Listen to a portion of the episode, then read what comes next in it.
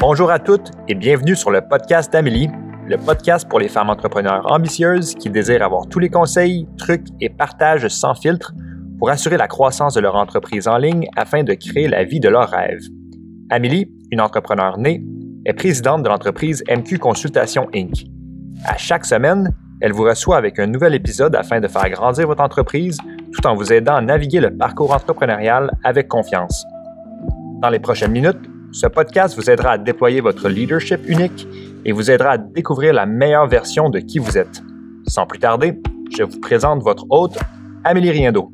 Bonne écoute. Millionnaire avant 30 ans. Un rêve ou une idée que je contemple, c'est d'être millionnaire avant 30 ans. D'ici là, je suis curieuse de voir le chemin pour m'y rendre. Peu importe où tu en es dans ton parcours ou de l'âge que tu as, il est jamais trop tard pour apprendre. C'est pourquoi dans cette saison, je vais te partager mes meilleurs trucs business, financiers et mindset pour t'y rendre, mais aussi ceux des autres pour te permettre de savoir quels sont les secrets derrière ces entrepreneurs millionnaires. Bienvenue dans la saison 7 du podcast d'Amélie. Toi, femme ambitieuse qui veut plus pour elle, son futur et sa famille, prépare-toi pour la saison Millionnaire avant 30 ans. Bienvenue officiellement dans la saison 7. Aujourd'hui, on va parler de 10 façons d'avoir une relation saine et d'abondance avec l'argent comme entrepreneur. J'ai envie de commencer cette saison-ci en vous parlant d'argent parce qu'on va parler d'argent beaucoup dans les prochains épisodes, autant moi que d'autres invités. Puis je voulais casser la glace aujourd'hui avec vous en parlant d'argent, en parlant de vocabulaire, en parlant de trucs, en vous donnant vraiment des façons concrètes de renouer avec l'argent. Et donc, on va commencer sans plus tarder et je vais probablement lire mes notes parce qu'il y a beaucoup de choses que je veux parler aujourd'hui. Il y a entre autres 10 sujets, donc 10 façons d'avoir une relation d'abondance avec l'argent. Donc, sans plus tarder, je vais sortir ma liste. Mais avant de tomber dans ma liste, je veux parler du concept de l'argent parce que ça a été pour moi quelque chose qui a changé mon entreprise, qui a changé ma vie, qui a changé mes relations, qui a changé ma réalité, parce que l'argent influence beaucoup de choses, influence énormément notre qualité de vie, influence plein d'aspects de notre relation avec nous-mêmes et avec les autres. Donc, je crois que c'est vraiment important d'en parler. Je crois que comme entrepreneur, on n'a pas le choix de faire face à la réalité que l'argent fait partie de notre monde à tous les jours. Et j'ai envie de euh, pouvoir vous partager des façons que moi aussi, à travers le parcours, j'ai trouvé qui m'ont aidé. Donc, en affaires, c'est pas juste de dire d'avoir un mindset positif par rapport à l'argent. C'est d'être capable d'en parler, d'être capable de l'expliquer, d'être capable de le comprendre, d'être capable de l'utiliser pas juste dire hey je pense que l'argent est une ressource illimitée qui est abondante et qui entre et qui sort comme oui tout ça c'est vrai tout ça c'est important mais concrètement faut que tu saches comment gérer ton argent. Parce que j'ai tellement vu de fois dans mes clients des clients qui savent pas comment gérer leurs chiffres, qui savent pas comment gérer leur argent, qui comprennent pas rien par rapport à l'argent. Je suis pas en train de dire que je suis une science infuse par rapport à gérer son argent. J'ai pas de certification ou j'ai pas de droit légal de vous conseiller par rapport à l'argent. Donc, tout ce que je vais vous dire dans cette saison-ci et dans cet épisode-là, c'est vraiment des expériences personnelles. Donc, je vous conseille d'être conseillé par un comptable, un planificateur financier, un fiscaliste, des gens qui sont spécialisés pour ça. Donc, je vais vraiment partager mon expérience personnelle puis qu'est-ce que je crois qui est vrai. Et c'est important que vous fassiez une tête, vous aussi, par rapport à l'argent. Donc, je veux pas parler juste d'abondance par rapport à l'argent du point de vue mindset, mais du point de vue de gestion de son argent. Donc, vous allez comprendre rapidement aujourd'hui que je serai pas juste dans le mindset, même si on parle d'abondance, même si on parle de façon de renouer avec sa relation avec l'argent, que ça ait des choses extrêmement tangibles, extrêmement réelles, parce que je crois qu'on gagne confiance à utiliser l'argent quand on comprend, quand on sait quoi faire avec, puis quand on sait comment ça marche. Donc, la première chose à faire concrètement pour renouer avec l'argent, c'est de se faire un budget. Je crois pas au budget de façon vraiment stricte. Je crois pas que c'est comme un plan puis un plan alimentaire où est-ce que tu suis 1 2 3 4, tu dois manger tant de portions de poulet par jour parce que ça devient comme un plan alimentaire, ça devient extrêmement restrictif puis ça devient dur à suivre. Je crois qu'avoir une balise ou savoir où est-ce que ton argent s'en va à chaque mois, c'est important. Je crois aussi que c'est important d'avoir certaines limites pour respecter tes moyens. Donc, il y a beaucoup de gens qui dépensent plus que qu'est-ce qu'ils peuvent se permettre. Puis il y a beaucoup de gens qui pourraient se permettre plus, mais ils le font pas parce qu'ils n'ont aucune idée de l'argent qui est accessible et disponible pour eux.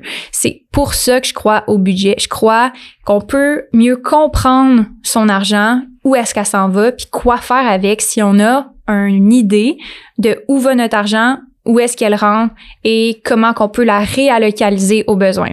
Donc, première chose à faire, c'est d'avoir un budget ou d'avoir au moins une ligne directrice de qu'est-ce qu'on fait avec son argent. Comme ça, on peut s'asseoir à chaque année, à chaque trimestre ou au besoin devant son budget puis faire des réajustements en fonction de si nos moyens augmentent. Si nos moyens augmentent, on peut augmenter certaines dépenses. Si nos moyens diminuent, on peut réajuster et faire des correctifs, mais on a une idée claire et on a un plan d'action par rapport à ça. Et ça peut être plus facile après ça de faire des règles automatiques. Ben, je sais que j'ai tant à dépenser par mois, ben, je vais retirer cet argent-là automatiquement de mon compte de banque puis je vais la mettre de côté. Comme ça, ce qui reste dans mon compte de banque, c'est ce que je peux dépenser puis je vais dépenser environ tant en épicerie, environ tant en activité, environ tant en X, Y, Z. Là, je parle vraiment des finances personnelles, mais c'est la même chose pour son entreprise. Comme entrepreneur, savoir où va ton argent va t'aider à faire des meilleurs investissements, va t'aider à aussi être capable de doubler sur qu'est-ce qui va bien. Donc, va t'aider à faire plus d'argent, va t'aider à couper sur des dépenses inutiles et essentiellement va t'aider à voir où est-ce qu'ils sont les meilleurs vendeurs dans ta business. Bref, regarder tes chiffres, faire un budget, c'est probablement une des meilleures façons de renouer avec un mindset d'abondance parce que tu as des options, tu as des choix. Tu peux comprendre où est-ce qu'ils sont tes choix. La deuxième chose, c'est épargner, sauver de l'argent. Et épargner, c'est un mot que beaucoup détestent parce que ça prive, ça te fait mettre de l'argent ailleurs où est-ce que tu voudrais. L'épargne, pour moi, c'est vraiment quelque chose qui te permet de faire partie de ton bien-être quotidien et donc de ton sentiment d'abondance.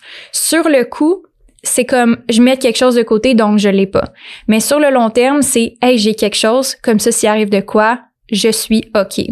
Donc, c'est pas d'être insécure par rapport à l'argent, c'est pas de créer une pile d'argent parce qu'on est insécure, parce qu'on a peur d'en manquer, mais c'est d'être capable de faire comme j'ai ça qui est là. Et s'il arrive de quoi, je suis pas stressée. Donc, c'est un mindset complètement différent. Mais moi, qu'est-ce que ça a changé? D'avoir de l'épargne, d'avoir plusieurs mois d'avance, puis d'avoir des sous de côté, c'est de savoir que j'ai un lousse, j'ai une sécurité, j'ai quelque chose qui fait en sorte que si jamais arrive quelque chose, je peux me fier là-dessus. Et donc, ça me permet de diminuer mon stress, ça me permet d'être abondante, de, générer plus d'argent, de continuer d'en mettre de côté, mais aussi de la dépenser, mon argent, parce que je sais que j'en ai de côté.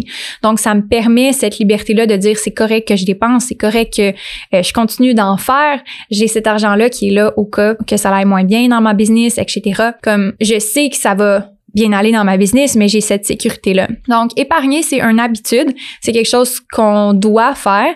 Et comme entrepreneur, ça veut aussi dire de regarder sa marge de profit. Si t'es pas profitable, il y a un problème, on doit créer une habitude pour que tu sois profitable.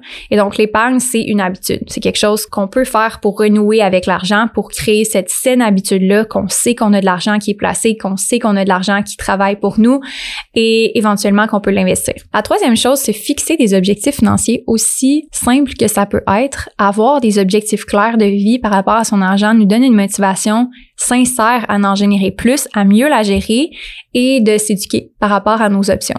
Donc, avoir des objectifs, ça pourrait avoir l'air, je veux mettre un cash down sur une maison, ou je veux atteindre un certain chiffre d'affaires, ou je veux avoir tant d'employés pour m'aider avec X, Y, Z. Mais d'avoir une direction va donner une mission à ton argent et va te donner une mission personnelle de l'atteindre.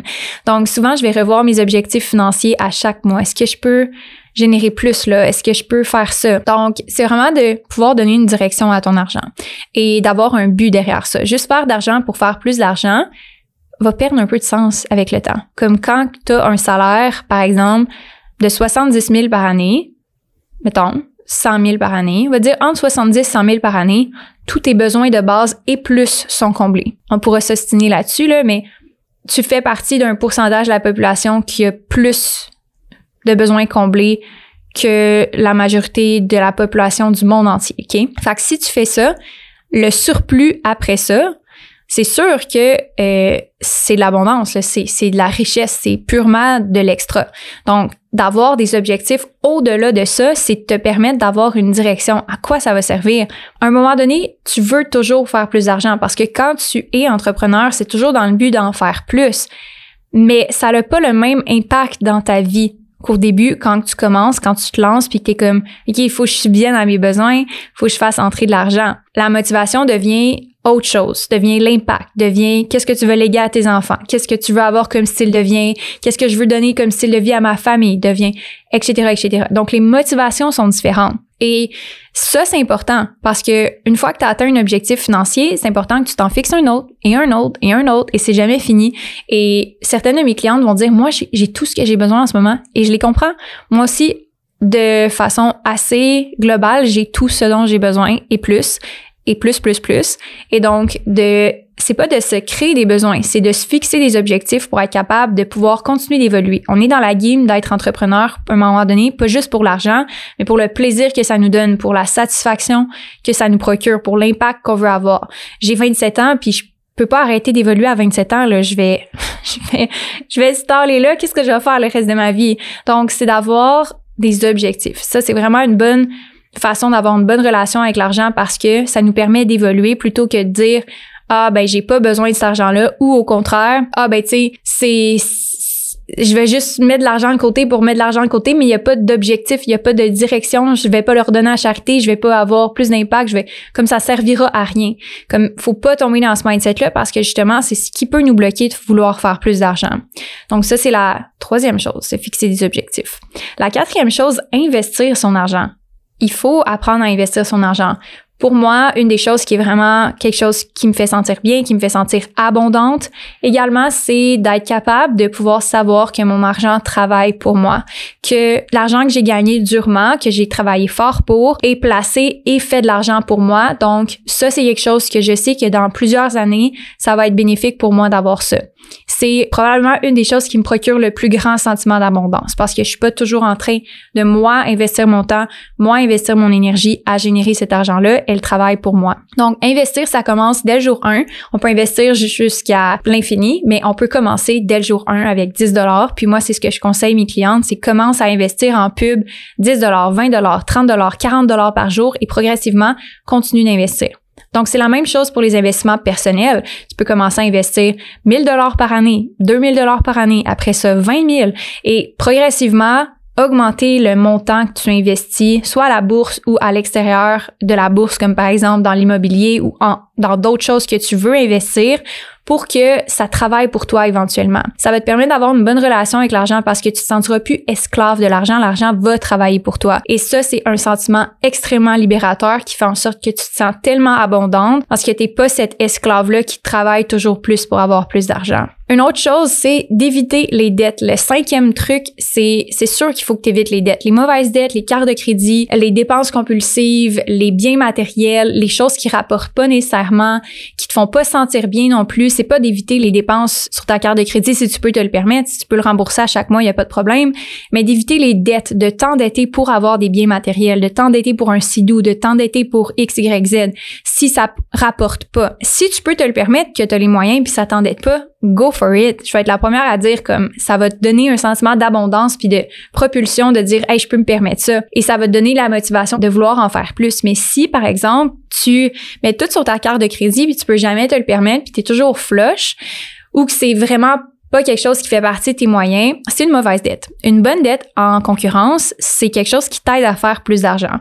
Et pourquoi j'encourage les bonnes dettes, même si c'est vraiment un changement de perspective qui, moi, m'a pris beaucoup de temps à comprendre, c'est que la dette te permet de faire plus d'argent. Une hypothèque, d'un logement à revenu va te faire faire plus d'argent que les intérêts que tu vas payer sur l'hypothèque et la valeur du building, par exemple. Donc, ça, c'est une bonne dette. Une bonne dette, c'est aussi, par exemple, d'investir dans des publicités sur une marge de crédit et de faire plus d'argent à cause des publicités. Tu vas jamais faire ça si tu sais pas si les publicités vont rapporter plus d'argent. Mais c'est un investissement. J'aime mieux ça que, par exemple, que tu t'achètes un nouveau iPhone qui va pas te faire faire plus d'argent. Donc, un investissement, c'est vraiment une bonne dette, c'est quelque chose qui te permet de faire plus d'argent. Il y a plein d'avantages fiscaux à ça, il y a plein d'avantages de déduction de taxes de ça également. Donc vraiment une bonne dette, c'est positif. Puis plus que tu as accès à du crédit, plus que tu as accès à des liquidités qui sont pas les tiennes, le mieux que ça va pour toi parce que tu peux te permettre de faire plus d'argent sans toi investir de ton argent, donc sans toi travailler fort pour ton argent. Et ça, c'est ultimement une des choses qu'il faut maximiser si on veut avoir une bonne relation avec l'argent, c'est d'accepter que c'est pas concret, que c'est pas quelque chose qui t'enlèves. C'est pas une dette nécessairement qui est mauvaise. C'est quelque chose que tu empruntes pour faire plus d'argent.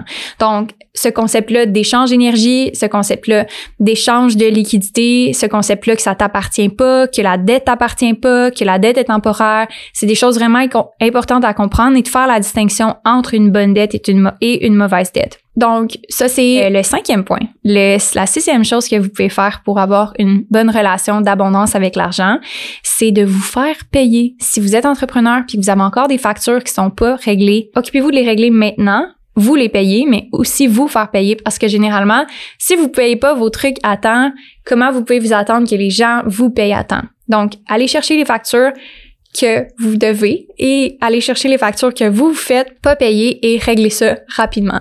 C'est vraiment important d'être à ses affaires parce qu'on peut passer tout droit, c'est correct, ça arrive une fois ou deux, mais généralement quand c'est quelque chose qui est un pattern qui revient souvent, c'est qu'on porte pas attention à son argent.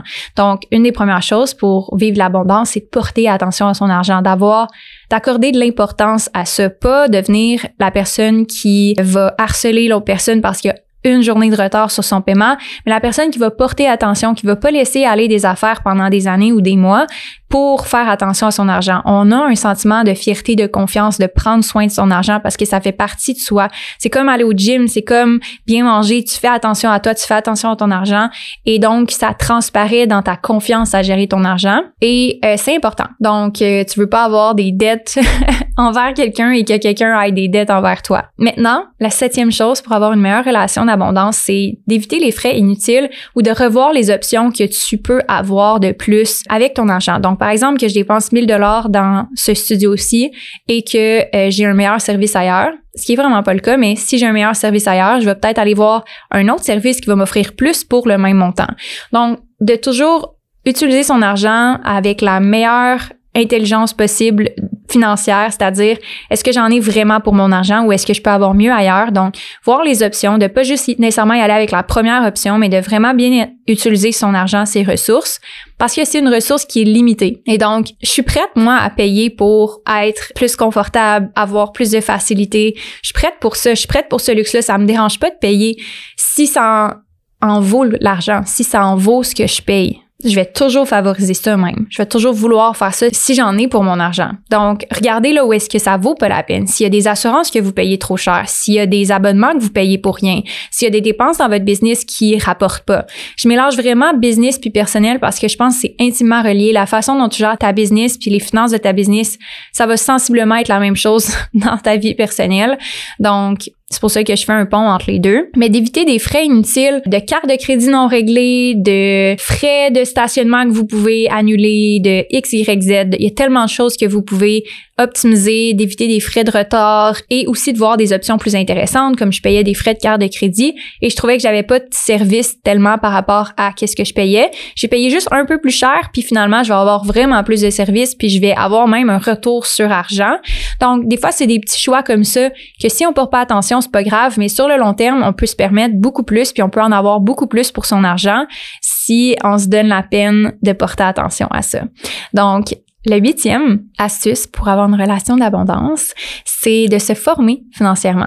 Pas nécessairement genre suivre une formation ou lire un livre, quoique je pense que c'est une très bonne idée, mais aussi d'être bien entouré. Donc d'avoir un CPA, un fiscaliste, un planificateur financier et apprendre des meilleurs, apprendre des gens qui connaissent ça, qui savent qu'est-ce qu'ils font, qui peuvent te conseiller. La neuvième chose, demandez de l'aide. Attendez pas d'être arrivé à un non-retour dans votre situation financière ou dans une situation que vous voulez pas être. Demandez de l'aide. Demandez à votre famille de vous aider si jamais vous pouvez pas dépenser d'une certaine façon ou si jamais vous avez besoin de conseils financiers ou vous avez besoin d'en parler à un ami. Demandez de l'aide parce que c'est tabou de parler d'argent, mais pourtant, c'est probablement une des choses qui a le plus d'importance dans notre vie avec la santé puis nos relations.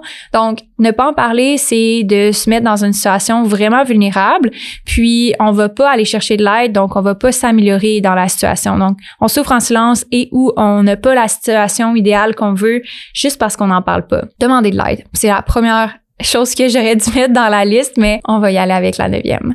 La dixième position, et non la moindre, sans plus tarder, utiliser son argent comme on souhaite. Et ça, là, c'est libérateur. Donc, Sentiment d'abondance fois 1000, fais des choses qui te font sentir abondante. Si toi, aller chercher ton café le matin à 7 dollars, ça rentre dans ton budget puis ça te coûte vraiment cher par année, mais ça te rend vraiment heureuse, ça te fait sentir abondante, c'est correct. Il y en a qui vont préférer un voyage à la place, il y en a qui vont préférer des vêtements à la place, il y en a qui vont préférer une voiture de luxe à la place. Comme la façon dont tu gères ton argent et que tu dépenses ton argent est vraiment propre à toi et d'assumer tes choix à 100%, c'est probablement un des meilleurs sentiments ever que tu vas pouvoir avoir par rapport à l'argent parce que c'est tes choix à toi et non ceux à quelqu'un d'autre. Ça va en contrepartie. Fais pas des choix de dépenses que les autres font juste parce que tu veux faire comme les autres. Si moi, je commence à suivre, euh, exemple, toutes mes amies qui font X, Y, Z achats, mais que moi, c'est pas mes priorités, je vais être extrêmement malheureuse par rapport à l'argent parce que ça me rend pas heureuse. Donc, de faire des choix vraiment conscients par rapport à qu'est-ce qui nous rend vraiment heureux. Puis ça, faut apprendre à se connaître. Mais si moi, ça me rend heureuse de venir ici, par exemple, de payer un studio, ou par exemple, ça me rend vraiment heureuse d'aller me faire faire les ongles à chaque semaine, c'est pas une dépense comme ça qui va faire une différence dans ton budget si c'est planifié, puis si tu sais que ça rentre dans ton budget puis que tu peux te le permettre. Mais je pourrais décider de pas faire ça puis de mettre cet argent-là ailleurs si ça me rend plus heureuse de faire ça c'est correct. Donc, il n'y a pas de jugement à avoir à Ah, mais toi, tu dépenses ton argent comme ça, tu devrais pas, ou Ah, ben elle, a dépense là-dedans, elle devrait pas. Comme chaque personne a sa façon de dépenser son argent et d'utiliser son argent et d'investir son argent. Il faut que tu fasses vraiment quelque chose qui te fait sentir bien. Et aussi, que tu connais, que tu sais que c'est la bonne chose à faire, comme par exemple si tu décides d'utiliser ton argent pour l'investir à la bourse, mais que tu y connais rien, les chances sont que c'est peut-être pas la meilleure stratégie. Juste parce que ton frère le fait ou parce qu'un gars sur Internet t'a montré comment faire, ça veut pas nécessairement dire que c'est la meilleure chose à faire. Donc, juste pas prendre les conseils ou de pas prendre, exemple, ah, moi je dépense mon argent comme ça, c'est la meilleure façon, comme, pose-toi la question, est-ce que c'est la meilleure façon pour moi, en ce moment, avec mon style de vie, avec qu'est-ce que je peux me permettre dans mon budget, puis est-ce que ça va m'apporter plus de bonheur? Est-ce que ça va m'apporter plus de satisfaction? Euh, si oui, go for it. Buy the purse, buy the car, buy whatever you like. Je sais pas pourquoi j'ai fini en anglais, mais drop the mic. Oh my god! J'espère que vous avez aimé l'épisode d'aujourd'hui. Ça a été un épisode avec énormément d'informations parce que je sais qu'on va parler beaucoup d'argent dans les prochains épisodes. Donc, je voulais qu'on soit euh, vraiment prête pour ça. Si tu as aimé l'épisode de podcast d'aujourd'hui, laisse un review, abonne-toi pour pas manquer les prochains. La saison 7 va être vraiment incroyable. Donc, euh, à toi, futur millionnaire. J'espère que tu vas aimer l'épisode de la semaine prochaine, puis on se retrouve à ce moment-là. Bye tout le monde! Si tu aimes le podcast d'Amélie, tu vas adorer les live coaching du midi que je donne sur le groupe Facebook Présidente Visionnaire. C'est à tous les vendredis midi, chaque semaine. Je suis en live sur le groupe Facebook pour répondre à tes questions. Tu peux venir avec moi en live ou écouter en rediffusion si tu préfères. Le live va être disponible sur le groupe Facebook après le live et donc tu peux le retrouver dans la section guide du groupe. Viens nous rejoindre en cliquant sur le lien dans la description du podcast ou recherche le groupe Facebook Présidente Visionnaire par Amélie Riendo. Sur ce, j'espère que tu as aimé l'épisode d'aujourd'hui. C'est un plaisir de passer ce temps-là avec toi et on se revoit la semaine prochaine.